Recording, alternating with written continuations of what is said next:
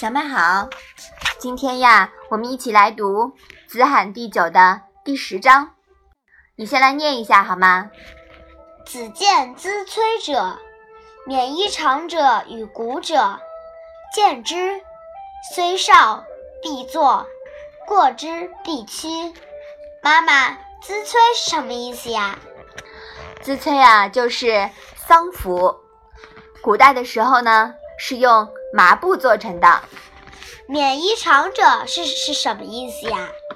免呀是礼貌，衣呢就是上衣，长呢就是下服。这里呀同指礼服。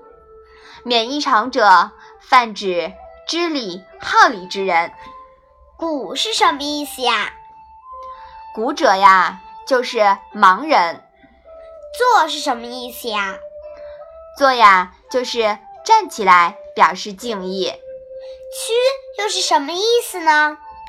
屈啊，就是恭谨的走，来表示敬意。那这一章的意思，你现在能不能说说看？孔子遇见穿丧服的人、好礼之人和盲人时。虽然他们年轻，也一定要站起来。从他们面前经过时，一定要恭谨走过。嗯，好。孔子呀，对周礼十分熟悉，他知道遇到什么人该行什么礼。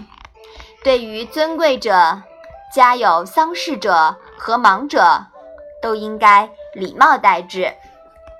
孔子。之所以这样做，也说明他尊崇礼，并尽量身体力行，以恢复礼制的理想社会。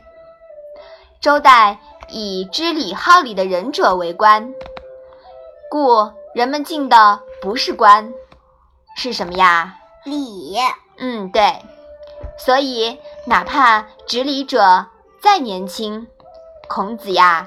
也照拜不误的，嗯，所以说呀，大家都说我们中华民族是礼仪之邦，是吧？嗯。